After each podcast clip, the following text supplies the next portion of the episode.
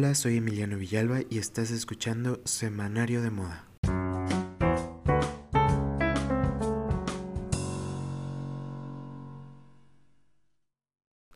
Hola, ¿cómo estás? Soy Emiliano Villalba y estás escuchando un nuevo episodio de Semanario de Moda.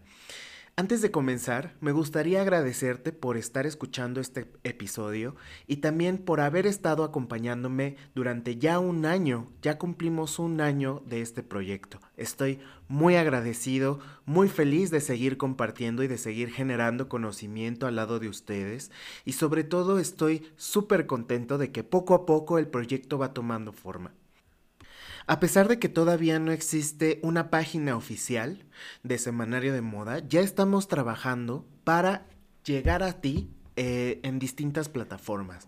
Como bien sabes, mis únicas plataformas ahorita disponibles son Spotify, eh, Apple Podcast y todas y algunas plataformas de streaming de podcast a nivel mundial. También está el Instagram que nos puede seguir en arroba semanario de moda o arroba emiruf, que es mi perfil personal, y próximamente les voy a compartir la página de Semanario de Moda. Ahí, pues el proyecto va a avanzar mucho más allá y nos vamos a convertir ya en un medio especializado. Espero que este, este proyecto pues logre objetivos mucho más grandes y todo va a ser gracias a tu acompañamiento, gracias a tu difusión y recuerda que si te gusta el, episodio puedes compartirlo a un amigo, a una amiga, a una amigue y seguramente llegaremos a más personas. Bueno, este episodio, como bien lo dice su título, se trata de las eh, revistas latinoamericanas y el momento en el que se consolidó el periodismo especializado de moda en México. Voy a empezar a hacer una serie de capítulos respectivos a este tema porque ustedes saben que soy pues un periodista de moda con la misión de difundir de generar conocimiento en torno a este tema y esta es la primera entrega. Les cuento un poco antes de compartirles la grabación. Sucede que hace unas semanas el proyecto que se llama Draw Latin Fashion me invitó a dar un curso de periodismo especializado de periodismo de moda. En la construcción de este curso pudimos rescatar algunas de las cosas que yo ya he dado eh, y compartido anteriormente en clases anteriores y también eh, nos propusimos a encontrar puntos clave de la formación del periodismo especializado no solo en México sino en Latinoamérica. En este sentido, nos tuvimos que eh, enfocar en encontrar puntos en común, puentes y personas en esas zonas geográficas como Colombia, Argentina, Chile, etcétera, para poder realizar eh, una investigación mucho más detallada. Fue así que me acerqué con Edward Salazar, quien eh, con mucho gusto contestó algunas de las, de las preguntas que a continuación van a escuchar. Edward Salazar es investigador, escritor y crítico cultural especializado en estéticas y procesos del vestir, el cuerpo y la cultura en Latinoamérica. Su trabajo académico ha sido publicado en prestigiosas revistas científicas y en medios culturales. Es ha sido conferencista en Latinoamérica y actualmente docente universitario. Su más reciente libro, Nostalgias y Aspiraciones, es un ensayo investigativo sobre las clases medias y la moda en Bogotá. Este episodio es más una eh, transmisión de esta entrevista que tuve con Edward, a quien le envío un gran, gran, gran saludo y pues que me permitió justamente, me dio la autorización de compartirla con todos ustedes. Estoy muy emocionado porque aprendí, gracias a él, muchas, muchas cosas sobre el periodismo especializado. Em, así que he decidido generar nuevos conocimientos a raíz de una pequeña serie de charlas sobre periodismo de moda. Esta es la primera entrega y como saben, pues voy a tratar de estar buscando a más personas para que podamos conversar sobre este, esta, esta especialización que es apenas eh, que está tomando forma en México y posteriormente también en Latinoamérica. Entonces estoy muy emocionado porque lo, escuchen. La verdad es que esto podría ser el capítulo de celebración de un año del proyecto y seguramente eh, si ustedes conocen a alguien que yo debería de entrevistar, a alguien que ustedes quieran que entreviste en este podcast, no dudes en escribirme en redes sociales. en arroba semanario de moda o arroba emiruf. Sin más, les dejo justamente la grabación. Les envío un gran abrazo a todos, a todas y a todes y un gran, gran y enorme gracias por seguir compartiendo, por seguir acompañándome en este sueño que es Semanario de Moda. Eh, sin más, nos estamos escuchando muy pronto y chao, adelante con la grabación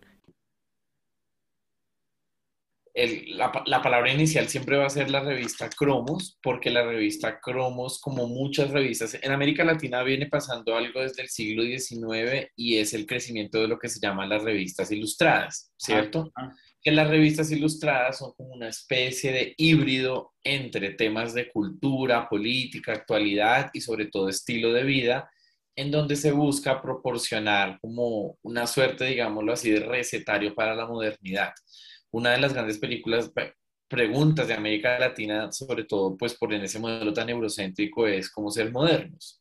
Y entonces una de las maneras de ser modernos es a través de las maneras y las costumbres, ¿sí? de las formas, las, las, cómo come, cómo vistes, cómo andas, cómo te mueves, qué lees, dónde vas al cine, al pues al teatro más bien etcétera. Y dentro de ese género de las revistas ilustradas que vienen posicionándose en América Latina desde el siglo XIX, aparece la revista Cromos. Cromos es fundada, yo no me acuerdo mal si en 1903 o 1906, algo así. Yo tengo un paper que se llama en, en español, creo que está en mi, en mi LinkedIn, en mi LinkedIn, no sino en mi perfil de academia.edu, en inglés se llama como Beauty Has No Age Anymore, que es como sobre la revista Cromos. Entonces, ese te puede servir de referencia. Y yo ahí establezco un rápido panorama desde cuando inició Cromos y todo eso. Esto, pero no acuerdo si es 1902, 1903, en fin. Pero Cromos no era una revista de moda, ¿sí? Era una revista, como muchas revistas, ilustradas, ¿sí? Es decir, encontrabas artículos de variedades, ¿sí? Sobre todo dirigido a un público femenino una de las particularidades de Cromos es que Cromos empieza, digámoslo así, a feminizar más y más como conforme pasa el tiempo, porque uno podría decir que en sus primeras en sus primeras ediciones era una revista de público general de variedades culturales y políticas, etcétera. Pero sí hay como una, una intencionalidad femenina que se puede ver desde la primera portada. La primera portada de Cromos, no sé si la has visto, eh, es, es una ilustración de una mujer con la mantilla, que es una de las prendas eh, como por excelencia de esa bogotaneidad. Bogotá es una ciudad fría, pues a mucha altura, etcétera, pero esa mujer que usa la mantilla tiene los labios pintados de rojo. Lo que esa portada de alguna manera transmite es esa ambigüedad entre una ciudad y una sociedad muy católica, de mantilla de negro, herencia española, pero una sociedad dispuesta a la modernidad con esa mujer que se pinta los labios de rojo.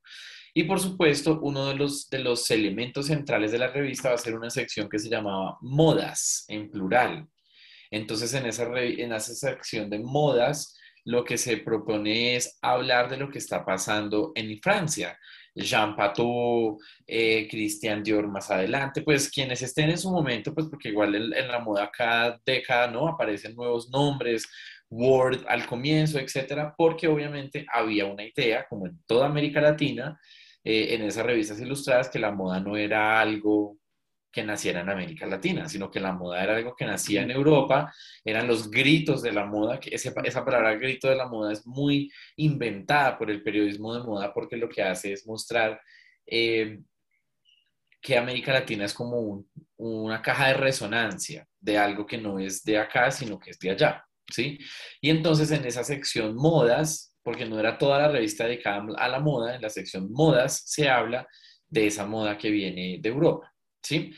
Al tiempo existen otras revistas, una que creo que es de 1919 que se llama la revista, en Colombia, la revista Letras y Encajes. La revista Letras y Encajes era una revista femenina también en la que escribieron, digámoslo así, también las mujeres ilustres de su época, ¿sí? La mayoría, como en muchas revistas latinoamericanas, señoritas de, de, alta sociedad, educadas, muchas de ellas educadas en Francia, que quieren montar estas revistas que son para señoritas, ¿sí? Eh, en donde te enseñan cosas como costura, pero al tiempo los temas de la actualidad cultural, como, sí, como, como esta idea de que hay que hacer una mujer de la casa, pero también una mujer moderna. Todas esas revistas comparten esa ambigüedad entre la modernidad y la tradición, eh, dentro de las cuales está pues esta de letras y encajes. Y una cosa muy particular de Colombia, que también va a pasar en algunos países como en Chile y Argentina, es que las fábricas textiles van a producir sus propias revistas, ¿sí? Como unos, una cierta de folletines para esto publicitar los avances textiles, porque las industrias textiles no producen propiamente moda, ¿cierto? Producen textiles, pero pues en últimas esos textiles están hechos para la moda, ¿sí?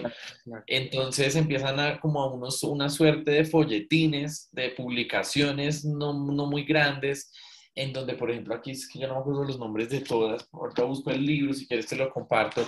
Eh, aquí en Colombia existe este libro, lo que pasa es que yo creo que ya no se consigue, que se llama, te va a encantar, se llama 100 años de la moda a través de la, de la, de la comunicación. O sea, es, es, pura, es un libro de 100 años de avisos publicitarios de moda en diferentes revistas, ¿sí?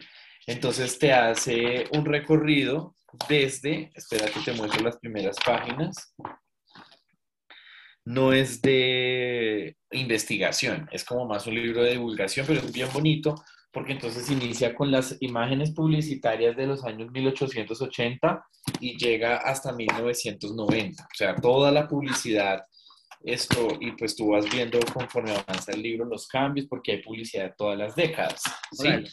¿Por qué? Porque es que una cosa que uno tiene que entender, que eh, una cosa es el periodismo de moda, ¿cierto? Y otra cosa es la moda en las revistas. Sí, la moda, o sea, que no hayan revistas especializadas 100% en moda no significa que desde, como te decía, el siglo XIX no sea un tema de las revistas, ¿cierto?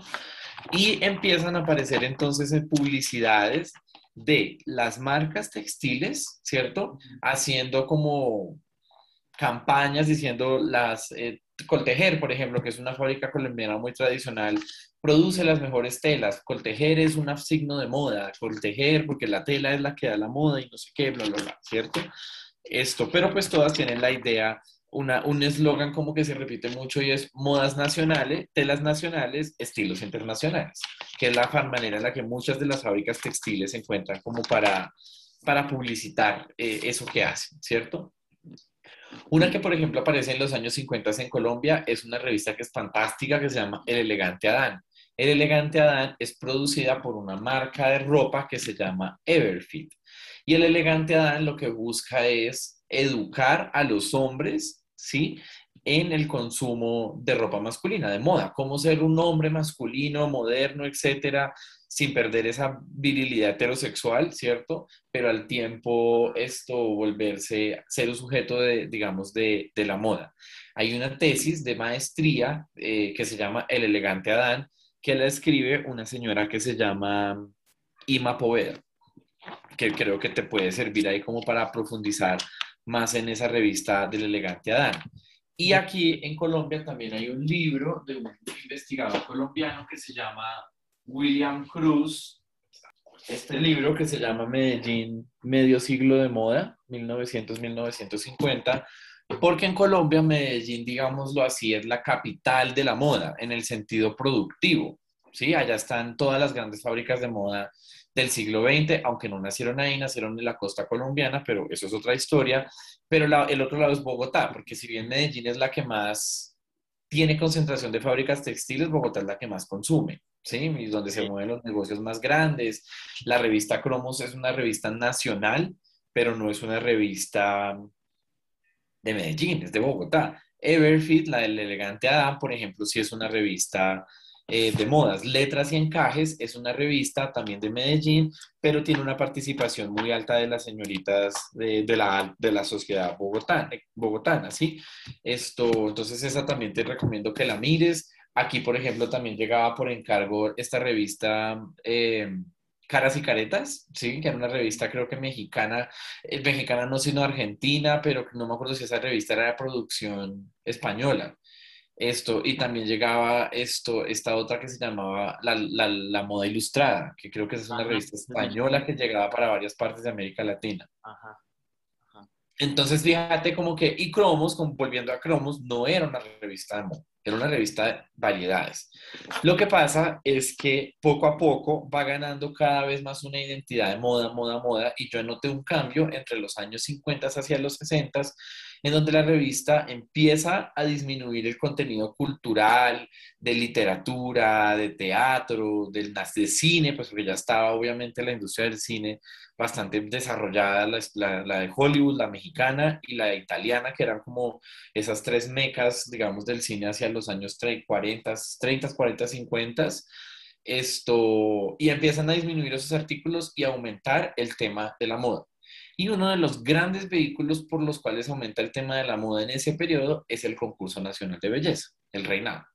Porque la cantidad de despliegue publicitario que en las revistas colombianas y pues en Cromos tiene el reinado es enorme, enorme, enorme, enorme, ¿cierto?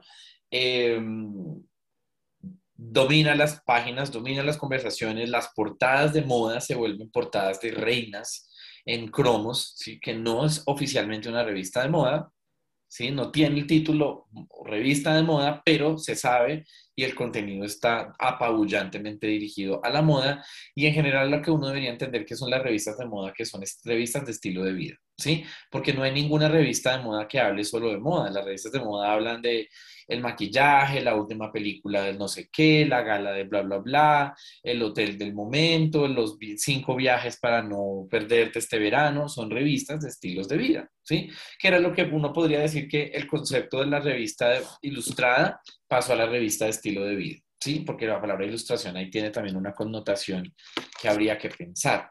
Eh, otro de esos catálogos, por ejemplo, que se produjo para el sector textil en los años 70 se llamaba la revista Informa. La revista Informa alcanzó a tener como unos 12 o 14 números que eran para enseñarle, sobre todo al, al mundo de la gente de la moda y textiles, etcétera, a cómo administrar mejores negocios de moda. Y en los años 90, aquí hay una revista política muy famosa que se llama la revista Semana. La revista Semana es como voy a ponerte un, paréntesis como guardando todas las proporciones, pero para que lo entiendas, es como la, el New York Times, ¿sabes? Como eh, una de esas revistas así, esto, políticas, serias, no sé qué, y en los años 90 la revista Semana sacó una edición aparte, desde los finales de los 80 que se llamaba Semana Moda, ¿sí? Y lo que intentaba era hacer como esa publicación seria de la moda en Colombia. La revista no tuvo mucho éxito. Eh, pues eh, hasta donde yo alcancé a encontrar tenía como 12 ejemplares que circulaban, circularon durante más o menos un año, año y medio, no sé qué. Y en los años 90 empieza, empieza a consolidarse un verdadero sistema de revistas propiamente de moda en Colombia, ¿sí? Eh, en donde pues ahí están los nombres de revistas como Fucsia y revistas como In Fashion. Fucsia e In Fashion son revistas que directamente sí van a tratar la moda, ¿sí? Y va a ser su centro de discusión propiamente. Pero fíjate qué pasa hasta los años 90. Primero, porque Cromos empieza como a perder su lugar central en, en, en, el discurso publicitario de la moda, ¿cierto? Y estas revistas quieren, como, como Cromos no es oficialmente de moda, pues posicionarse en ese público, ¿sí? Y esas revistas van a durar hasta los años, en los 90, los 2000 y los 2010, pero esas revistas van a cerrar, ¿sí? Y por eso siempre se ha dicho que en Colombia hay una crisis del periodismo de moda, porque en últimas, en el formato tradicional de papel, no existen medios de esa naturaleza, ¿sí? Luego Fuxia, sí fue Fuxia, bueno, creo que fue Fuxia por allá hace poquito sacó otra vez la revista en portal digital, pero digamos que estamos hablando de lo que es por excelencia el mundo de las revistas del siglo XX, que es la revista en papel, ¿sí? Y cuando uno habla del siglo XX, habla principalmente de las revistas en papel, para tener como esa, esa, esa salvedad ahí. Y la razón por la que también estas revistas en Colombia pasa, es, es un buen momento los años 90 para su fundación, para su formación, es porque en los años 80, en 1983, si no estoy mal, se crea INEX Moda. INEX Moda es el Instituto Nacional para la Exportación de la Moda. E INEX Moda lo que trata es de articular mejor el funcionamiento de la industria de la moda en Colombia a través de calendarios, pasarelas, programas de exportación, impulso a diseñadores, ferias, etc. Si nace Colombia Moda, por ejemplo. en los años 80. Eh, y otra de las razones es porque hasta los años 70, como pasó en muchos países de América Latina, entre ellos México, Chile, Argentina, eh, al menos que yo sepa, esto, los gobiernos empiezan a bajar la producción, la, ¿cómo se llama? La protección a las industrias textiles, ¿sí? Entonces empieza lo que se llama el reemplazo del modelo de sustitución de importaciones. Eh, que era el, modelo de sustitución de importaciones, es el modelo en el cual se protegía la industria nacional de la competencia extranjera. Es decir, entraba muy poco eh, ropa terminada a Colombia, en este caso, ¿cierto? Y se producía, se producía y se consumía todo. O sea, Colombia llegó hasta los años 60 a producir a consumir el 94% de la ropa que producía. O sea, era un mercado auto, autoabastecido. Pero cuando se abre la, apertura económica en los 70 la industria económica, la, industria de la, moda, es que el decir de la moda es una cosa muy grande, la industria textil decae fuertemente, ¿cierto? De eso se trata mi tesis de maestría. Mi tesis de maestría es, y ese artículo que te cuento, es de ese periodo de transición desde los años 70 hasta, los, hasta el 99, en el cual la moda tiene que pasar por esa crisis económica, ¿sí? Mi tesis, o sea, mi argumento en mi tesis de maestría y en ese paper es que no, no quiebra la moda solamente el modelo de sustitución de importaciones, que se abran las fronteras y toda esa vaina, sino porque había una industria esencialmente textil y la industria de la moda no es lo mismo que la industria textil. La industria de la moda es la industria del diseño, de lo efímero, del sueño, de un montón de valores eh, con los que en los que la industria textil no estaba entrenada para funcionar. ¿Sí? ¿Por qué? Porque la industria textil quería vender era telas y para la industria textil la moda era una forma de vender telas, no una industria en sí misma. ¿Sí? Y uno lo ve mucho en la publicidad, en donde se insiste como, no se deje engañar, esos, esos escudos empenachados de marcas distinguidas lo que quieren hacer es vender las cosas caras, pero lo que usted tiene que fijarse es en la, en la tela, en la tela, en la tela. Mm. Esto, y eso se ve bien hasta entrado a los años 90 porque todavía está esa pugna. Mi teoría es como, sí, claro, no voy a negar el tema de lo económico, de, de lo que pasa en esa transformación del modelo económico, pero lo que también pasa es que la industria del textil está queriendo vender un producto que a la gente ya no le interesa, que son telas. La gente quiere moda.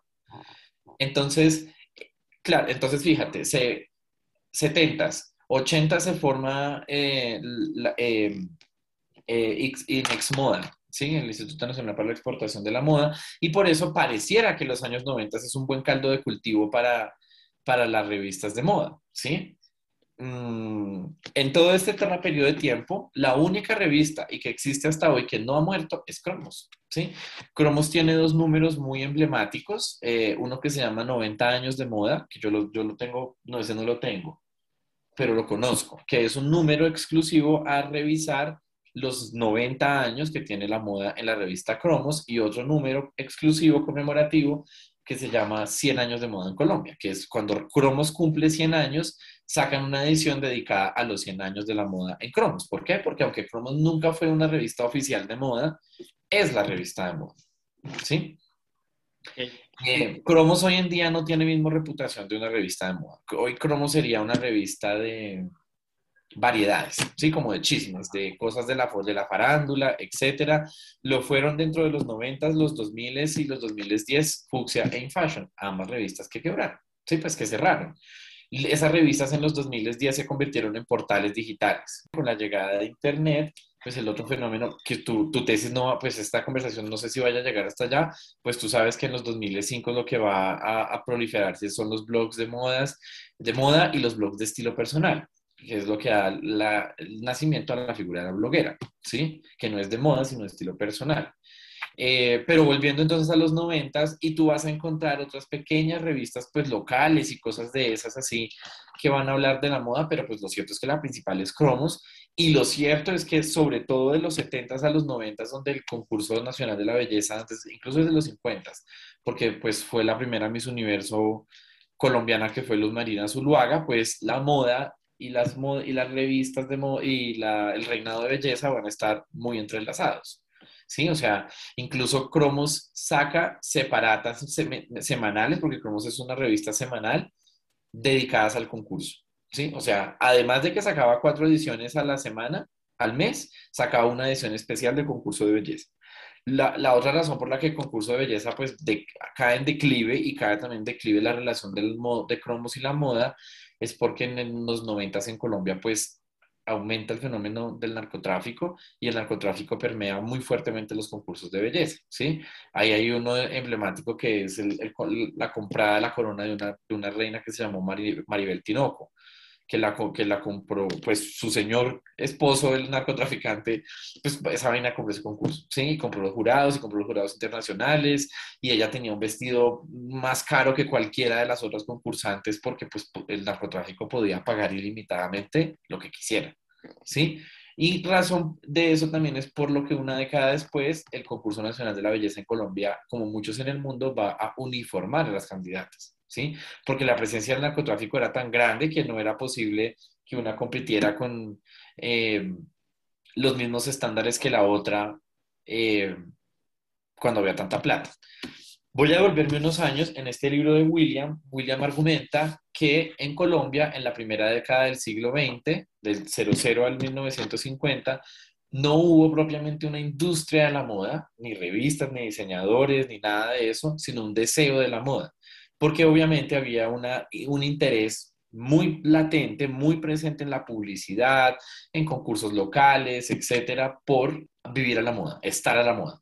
Pero pues no habían nombres de diseñadores locales. Esta historia se repite en América Latina. Uno de los primeros nombres que se conocen es el de Ramón Valdiosera, que es como en ese, en ese intersticio entre el siglo, la primera mitad del siglo XX y la segunda mitad del siglo XX, pero como esos nombres son muy poquitos. Y la razón de eso es porque, como te decía, viene esta idea decimonónica, o sea, del siglo XIX, que la moda es de Europa y no de América Latina, ¿sí? Y una de las grandes, por ejemplo, temas de discusión de las revistas de moda en los 60s y los 70s es si podía haber moda latina.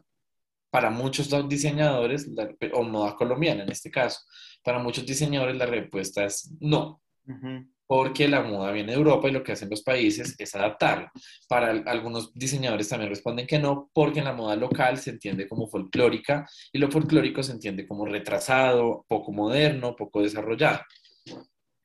Para algunos pocos diseñadores van a decir, oigan, no, sí, ahí puede haber una moda propia, ¿sí? Y donde buscan esa moda propia es en donde, pues en el diseño artesanal. Y entonces en las revistas de moda empiezan a, fulgurar esas conversaciones desde los finales de los 60 y sobre todo en los 70 En ese contexto surge, por ejemplo, en México, en Chile, Marco Correa, ¿sí? Que es como ese gran embajador de la, de la moda latina. Yo en, en, mis cursos muestro varias referentes de, de, porque de hecho hay un artículo que espero, pues eso ya es, es contenido de clase. Eh, hay un artículo del que se llama hay moda en América Latina y es un especial de una revista chilena que está dedicado a pensar a Marcos Correa, Marco Correa como un diseñador latinoamericano y pensar que ahí puede haber una moda propia latinoamericana. Y si hay una moda propia latinoamericana, entonces puede haber una moda propia, un periodismo de moda propio latinoamericano. Porque ¿qué pasa? ¿Qué, ¿Qué periodismo de moda latino puede haber si no hay sistema de la moda? ¿Sí? O sea, si no hay pasarelas de, de, cada país, de cada región, si no hay diseñadores y diseñadoras de cada contexto, etc. Otro de los lugares del periodismo de moda en Colombia, porque yo creo que el periodismo de moda no se restringe a las revistas, es la televisión. Y uno, yo siento que hay una, una, una deuda enorme del periodismo de moda por estudiar la televisión. En Colombia hubo dos cosas que me parecen muy bonitas que las sepas. En los 60 un programa de radio por una de las grandes, de las primeras periodistas de moda en Colombia que se, llamó, que se llamaba Gloria Valencia de Castaño. No, no era solamente periodista de moda, también era periodista cultural en general, pero ya le interesaba mucho eso. Y en los 60 transmitía los desfiles de radio, los desfiles de la alta sociedad Barranquilla, Bogotá, Medellín, por radio, ¿no? Que era, de hecho hay un comentario como de García Márquez que dice, la, osadía que tiene que tener una persona para transmitir algo visual por, por radio.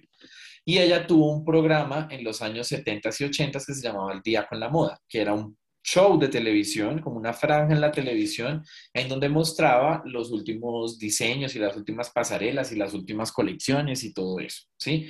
Ella era la periodista de moda en Colombia, de la que es heredera su hija Pilar Castaño. Ella se llama Gloria Valencia de Castaño y en Colombia pues la siguiente señora es Pilar Castaño, que es su hija y que es por excelencia la periodista de moda en Colombia desde los años 90 y sobre todo en comienzos de los 2000.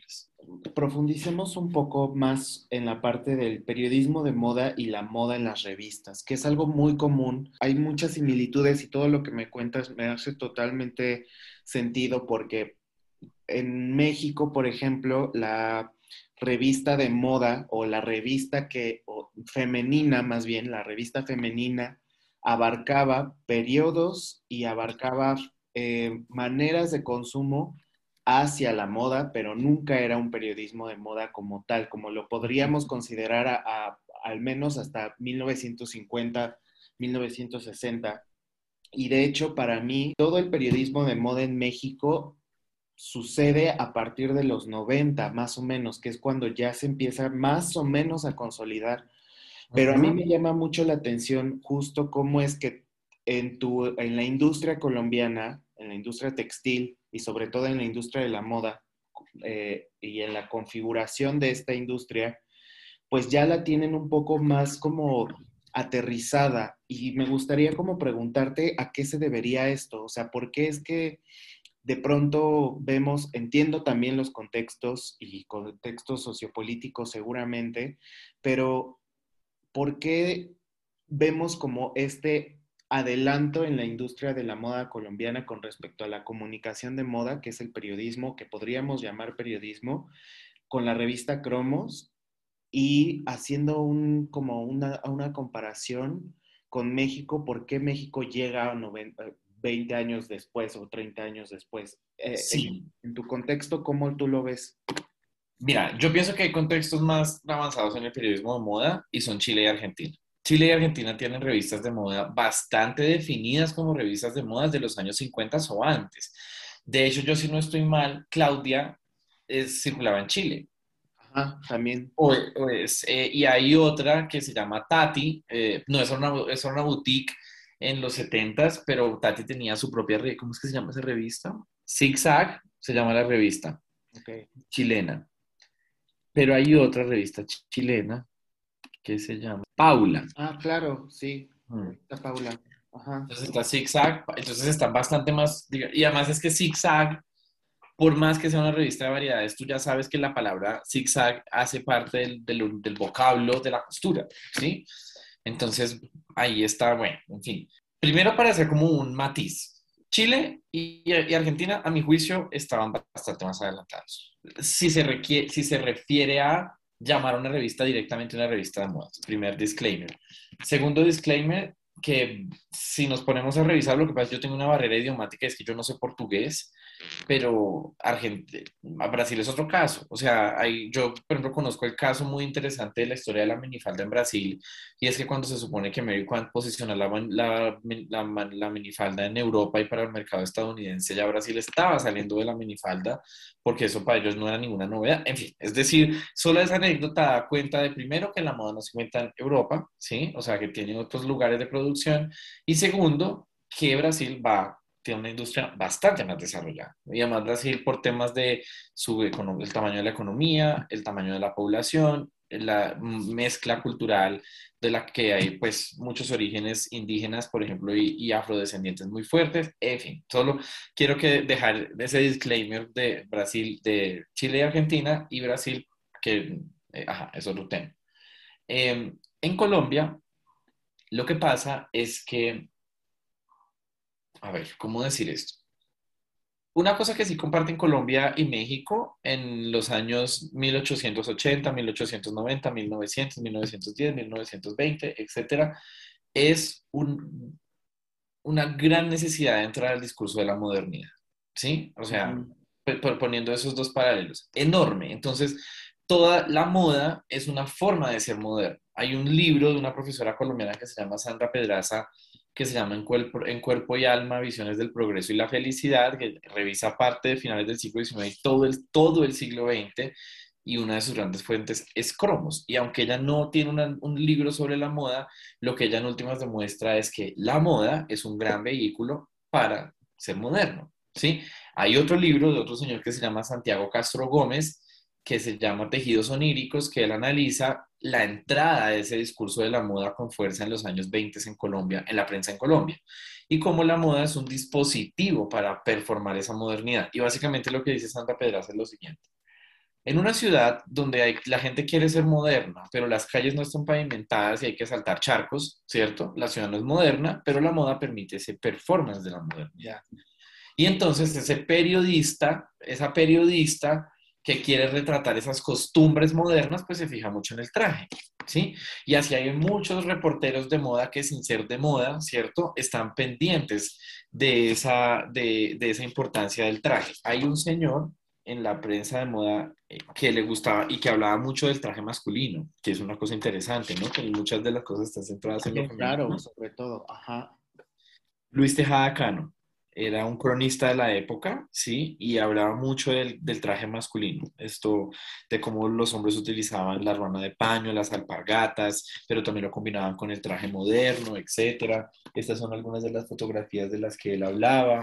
Eh, aquí hubo un fotógrafo no hacía fotografía de moda propiamente dicha, pero sí dejó un gran registro de fotografía de moda que se llama, eh, espérate, por aquí lo tengo notado. Em, ¿Dónde estás? Benjamín de la Calle.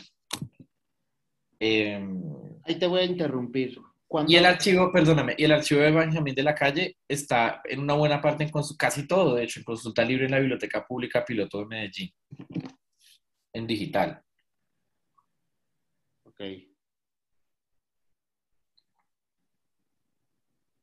Ahí justo quiero un poco profundizar porque vemos que dentro del mismo discurso del periodismo de moda decimos, no era considerado periodismo de moda hasta tal, hasta tal fecha, por ejemplo. Lo mismo con este chico de la calle que dices, no era considerado como tal fotografía de moda pero es fotografía de moda de alguna manera, ¿no? Esto me lleva a preguntarte, ¿cómo es que o a partir de qué momento em, se empiezan a considerar o a tener estas categorías de la moda o de dónde viene? Viene todavía como del discurso de, de Europa que hasta que Europa lo hace o hasta que la, toda, esta, toda esta industria primaria ¿no? que, nos, que, nos, que nos educan, hasta que lo hacen ellos, allá o acá se puede eh, lograr decir que ya es una, un periodismo o una, una fotografía, por ejemplo. Mm. ¿Cómo se da esto? ¿Por qué crees tú que se da eso? Sí, bueno, para terminar de responder un pedacito que me faltó de la pregunta anterior, y el, en el caso de Colombia es digamos que pareciera tan desarrollado, primero porque Cromos no ha dejado de circular. O sea, es de las pocas revistas en América Latina que ha tenido circulación ininterrumpida. O sea, no ha habido un mes de un año de nada que Cromos no haya dejado de circular. Entonces, eso la vuelve un hito en sí misma del periodismo de moda, ¿sí? La continuidad de esa revista es muy difícil que creo que otra revista en esa misma naturaleza la tenga en América Latina. ¿Sí? Entonces eso ayuda a fundamentar y a cimentar esa idea, por un lado. Y por el otro lado, por esto, la creación de entidades especializadas en Colombia dedicadas a la moda. Inex Moda en los años 80, pero incluso hubo un intento antes, en los años 50, de hacer una Cámara Colombiana de la Alta Costura, como un sindicato de la alta costura. Y además la creación en el 64, si no estoy mal, de la empresa mixta, o sea, mitad pública y mitad privada, Artesanías de Colombia. Y de hecho uno de los primeros encargos de Artesanías de Colombia fue el desarrollo de un catálogo y una colección de moda artesanal colombiana, de las ruanas y pues hoy diríamos eso es explotación, eh, apropiación cultural o explotación cultural, ¿sí? Pero bueno, en ese momento no era una palabra que estuviera en el discurso. El punto es que se empezaron muy tempranamente a desarrollar unas ciertas ecosistemas que darían paso a un futuro sistema de la moda. Ahora, a tu pregunta. Este libro de William Cruz dice que en Colombia no hay sistema de la moda, ¿sí? Hasta los años, al menos hasta el año 50, porque no hay revistas legitimadas, periodistas legitimados, marcas, etcétera, etcétera, etcétera. Y eso es cierto si uno piensa que la condición para que haya periodismo de moda es que haya sistema de la moda, ¿cierto?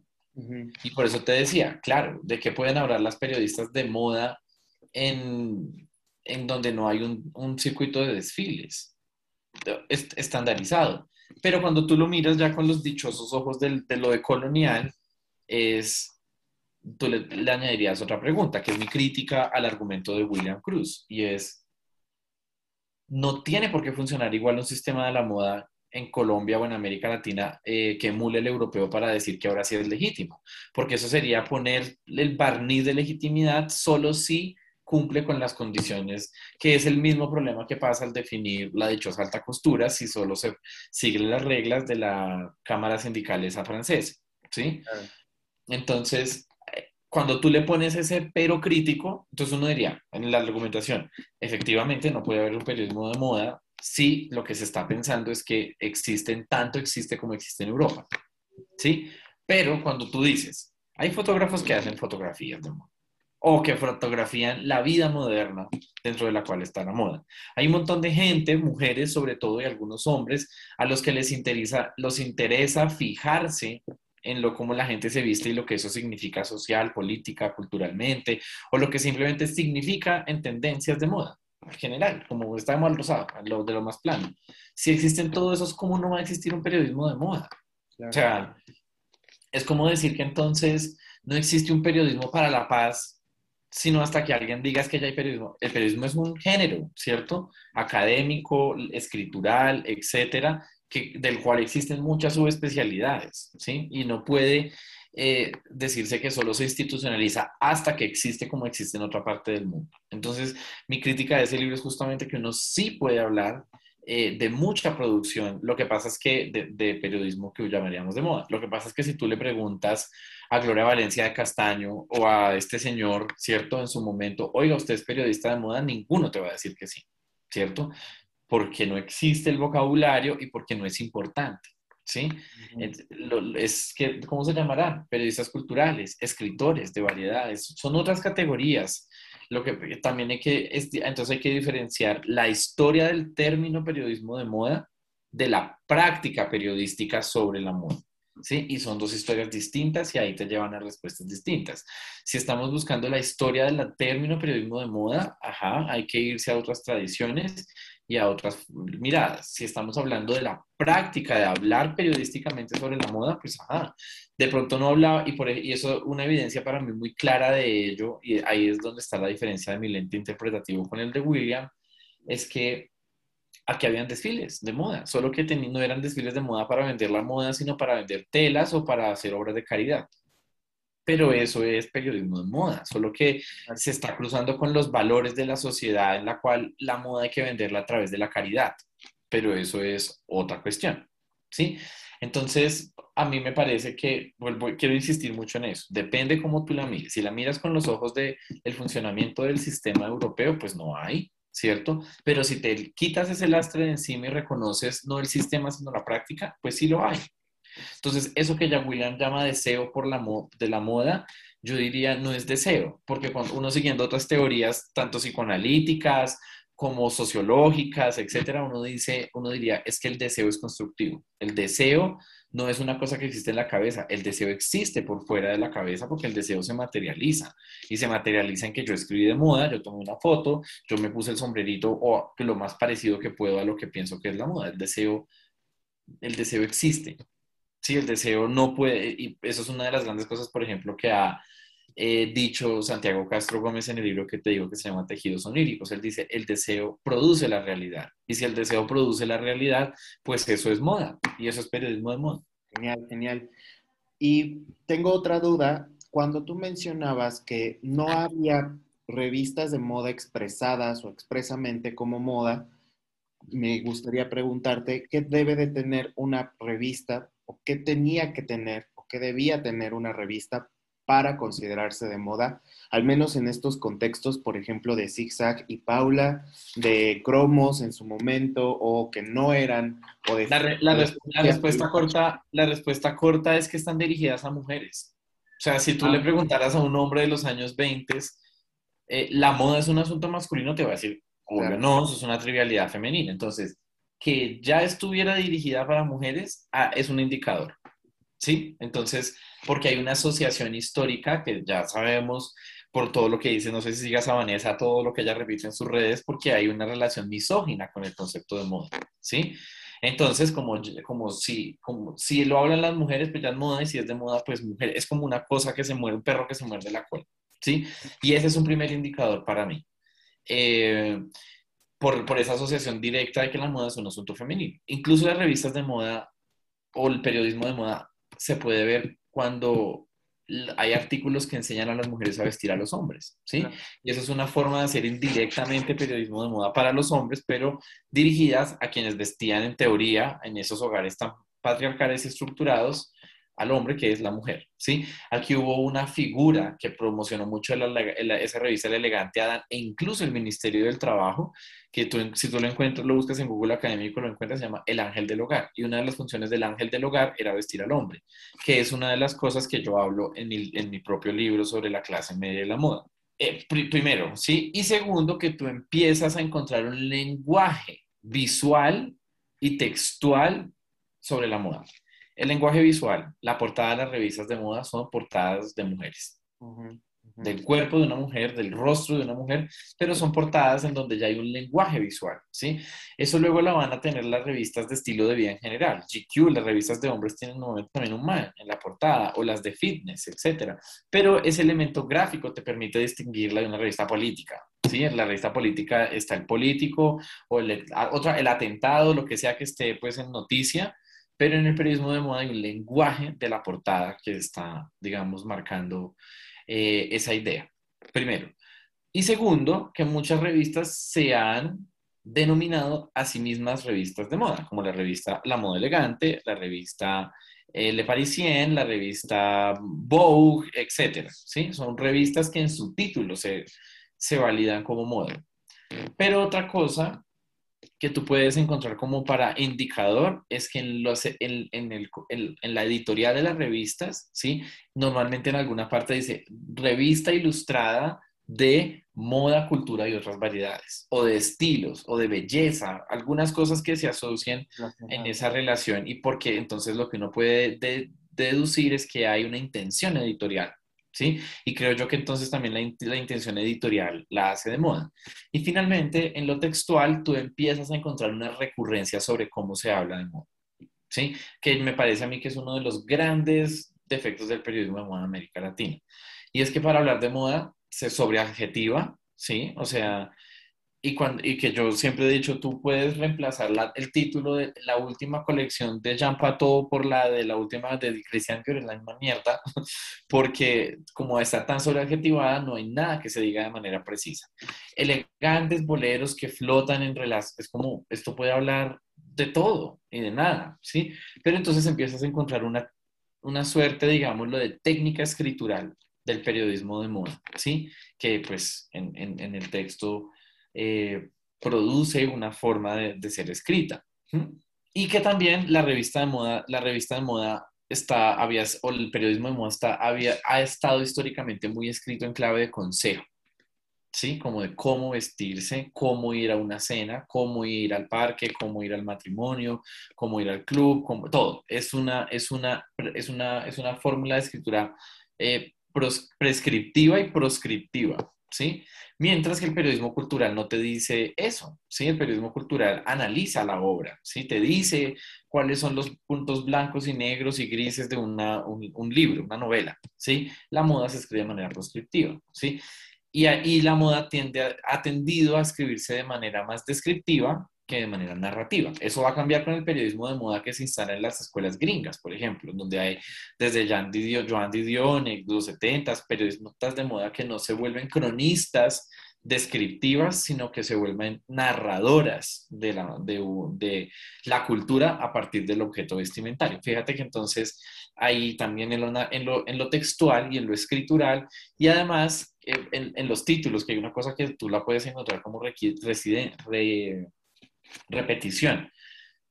Se ha dicho que la moda es cíclica, ¿cierto? Es como una de las grandes definiciones. Y los títulos afirman esa idea. Volvió, regresó, deje atrás, eh, novedad, lo último, adiós al no sé qué, regresó el sombrero. Entonces, fíjate que esas formas textuales te permiten identificar eso que no dice el periodismo cultural en general. ¿Y crees que es posible entonces realizar productos rigurosos con, esta, con esta estas visiones, ¿no? O estas, estas formas de hacer actual como no, hacer no y, y, esa es una de las razones por las que yo a mí no me no soy tan amigo de las de las de muchas de las periodistas de moda en Bogotá, en Colombia, lo como pueda llamarse, y es que la, la otra forma escritural de la, con la, de la que la moda es una víctima terrible es que hay una idea generalizada de que para escribir de moda hay que escribir cortico.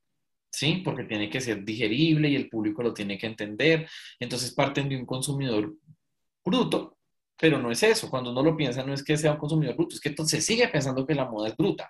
Y por eso hay que escribirla rápido, breve, entendible y entretenida. Es una variedad, ¿sí?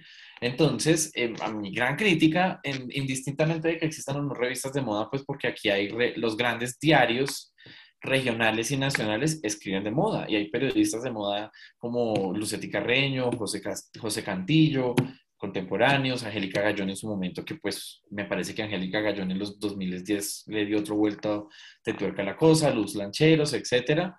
Esto, pero muchos de ellos siguen escribiendo eh, de manera breve. Y para mí, que yo lo dije en la entrevista de esa de Latin Fashion, es un obstáculo para el periodismo de moda porque tú no puedes. Una de las cosas que marca el buen periodismo por excelencia es la extensión de la narración. Nadie se va a ganar, en, Colombia hay un premio de periodismo que se llama el de, Premio de Periodismo Simón Bolívar. Nadie se va a ganar un, un premio de periodismo con un artículo sobre la moda con esos textuchos, perdón, de una página o de, o de tres cuartillas, lo que sea. no va a pasar jamás en la vida. ¿sí? Porque no puede competir a nivel periodístico y argumental con el texto que se hizo sobre la guerra, sobre eh, la economía informal, sobre las madres cabezas de familia, ¿sí? Entonces a mí me parece que ahí sigue habiendo una gran limitación. Eh, para mí, como también lo decía en esa entrevista, creo, el triunfo del periodismo de moda va a estar, va a existir cuando mi papá o cualquier persona que no es este apasionado por la moda y que es un consumo de nicho, se lee un texto porque ese texto cuenta algo interesante a partir del vestido. ¿sí? Que creo que en su momento fue lo que hizo Angélica Gallón, porque ella fue directora de Fuxia 10 años, editora. Eh, ella, por ejemplo, hizo textos fuertísimos, muy interesantes, largos, sobre, por ejemplo, eh, las malas salvatruchas y los tenis Adidas, o los tenis, digamos, deportivos. Eh, o un artículo hace unos años sobre eh, las relaciones entre el vestir y, la, y el espiritismo, las creencias religiosas de los jugadores de fútbol, con las pantalonetas y la ropa interior y todas esas vainas, que la puede leer mi papá, mi mamá, la amante de la moda, tú y yo, eh, interesados o especialistas en el campo, o una persona que cogió el diario y se encontró una buena historia. ¿Sí?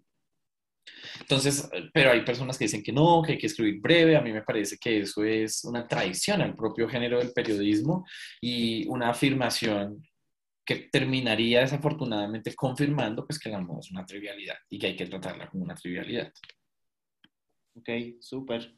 Oye, ya para terminar, me gustaría preguntarte, ¿qué opinas tú? Que creo que tiene un poco de línea con lo que comentas, la manera en la que eh, la crítica de moda se manifiesta como dentro del campo de la comunicación de, moda y del, y del, periodismo de moda, pero mucha gente como que dice, no, es que la crítica de moda no existe, la crítica de moda es las reseñas, ¿no? Las reseñas de moda, ¿cómo es que vas a reseñar una, un desfile de un diseñador que se encuentra en París y que tú viste el desfile a través de una computadora o a través de las fotos de Vogue Runway o algo así. ¿Cómo es que estas, es posible encontrar o no es posible encontrar un punto medio entre estas formas de hacer periodismo con la crítica? ¿Existen, no existen? ¿Tú cómo lo ves? Yo creo que, para que, yo creo que sí puede existir. Pero antes de eso hay que recordarse a uno mismo que uno antes de ser periodista de moda debería ser periodista cultural, ¿sí? Te voy a poner un ejemplo.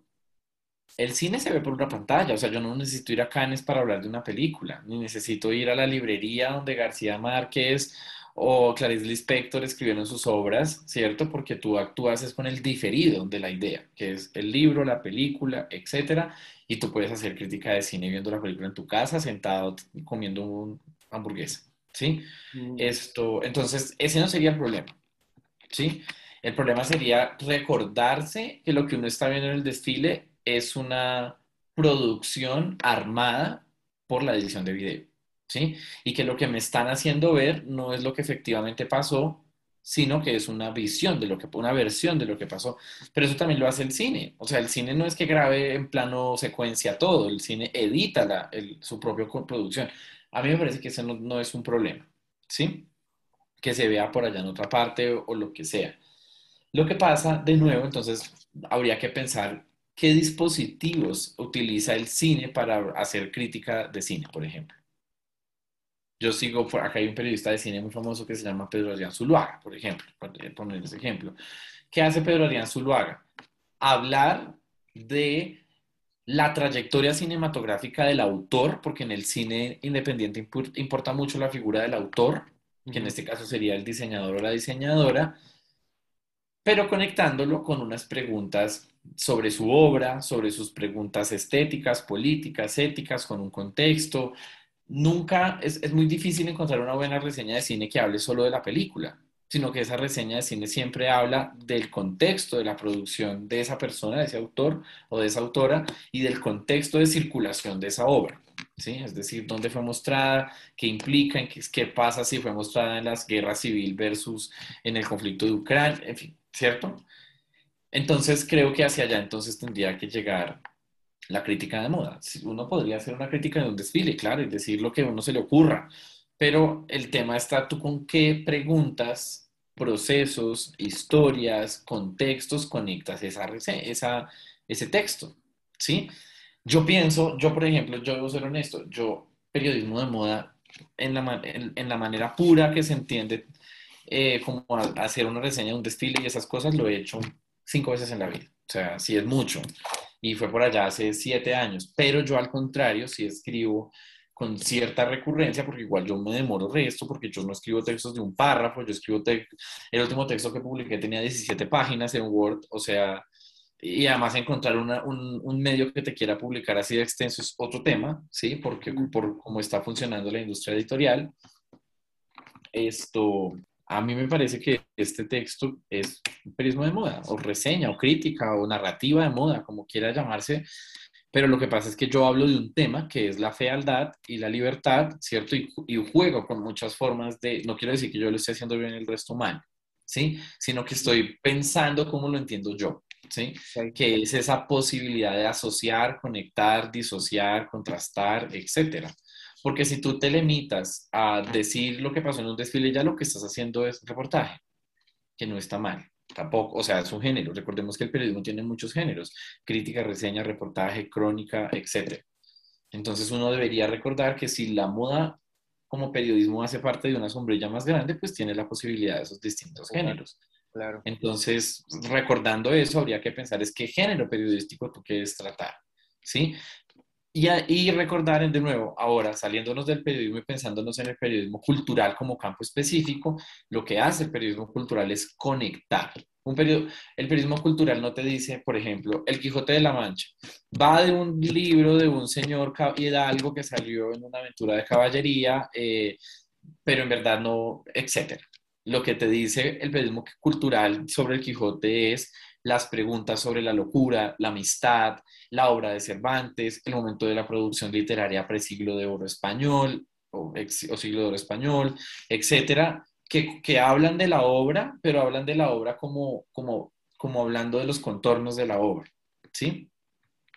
Entonces, hacia allá pienso yo que puede existir ese, tipo, ese género en, en el periodismo de moda. Pero para hacer eso, hay que, hacer, hay que romper con una idea que es muy difícil en ese, en ese gremio y es que el periodismo de comunidad tiene que ser breve, porque hay, hay una trampa. Ok.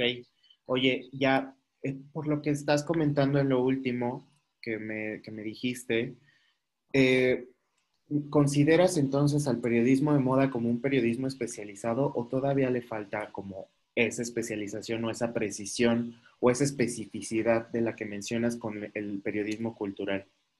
En América Latina está crudísimo, pero no significa que lo esté en todas partes. Las, las, estadounidenses han logrado hacer carreras y posicionar el periodismo de moda. O sea, y hay centenas de ejemplos para, para demostrar, ¿sí? O algunas partes en Europa, como Italia, por poner un ejemplo, o, en, o Inglaterra, eh, por poner otro ejemplo.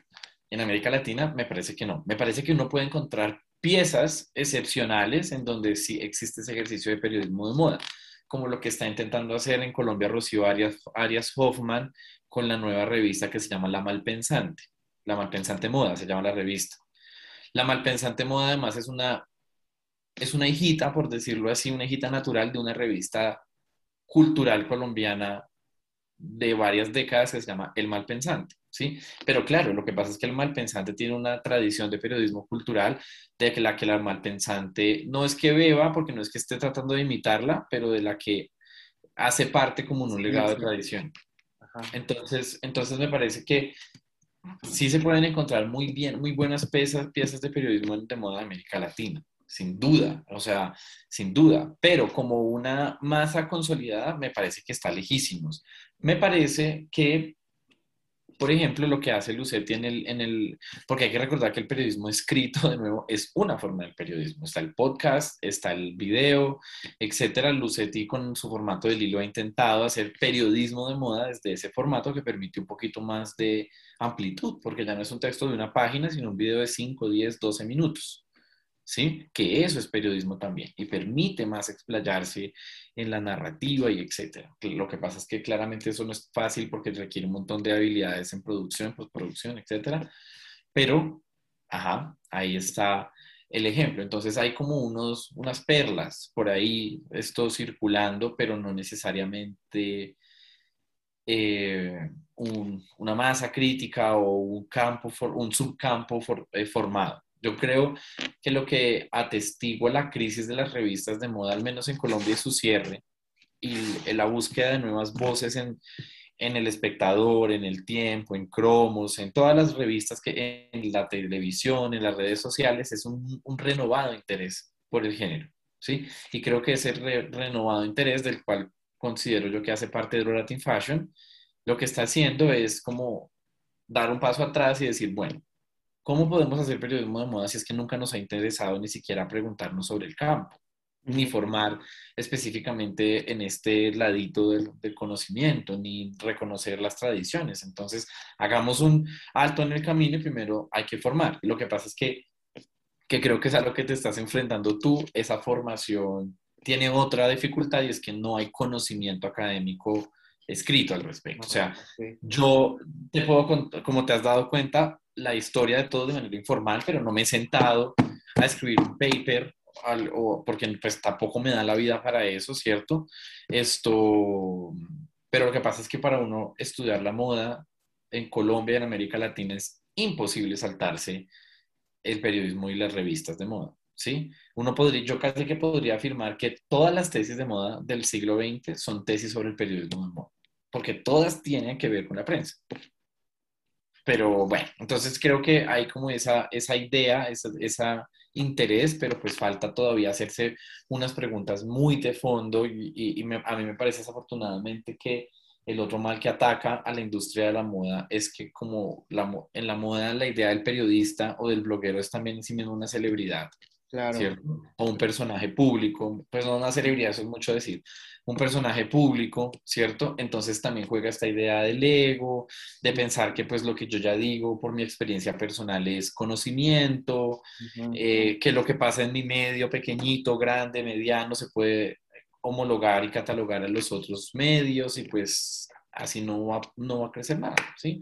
Por eso te digo, razón por la que yo no soy tan amigo de, de eh, el gremio de periodismo en Colombia de moda, porque a mí me yo vengo un poco más y he participado más es el del periodismo cultural y me parece que el periodismo cultural tiene algo que enseñarle al periodismo de moda. Pero vuelvo y digo, me parece un panorama optimista porque siento que hay un renovado interés por el campo. Ok, súper. Pues Oye, em, es que esto está muy interesante y a mí me gustaría ponerlo en semanario de moda. Claro, claro, sí, o sea, de hecho yo lo que siempre pido a cambio de cuando yo, si tú lo vas a utilizar en una clase, en tu tesis, en lo que quieras, eh, pues lo, de las partes que vayas a extraer, pues citarme, ¿sabes? Como Eduardo Salazar, hablamos, me dijo esto, conversamos sobre esto, es, lo único que pido siempre a cambio. Sí, pues de hecho, o sea, es que ahorita esto y quedaría increíble, o sea, creo que es necesario más allá, o sea, porque de lo de la clase y así voy a tomar realmente algunas cosas como muy puntuales, pero esta, esta charla está muy, muy, muy rica y es necesario que se conozca.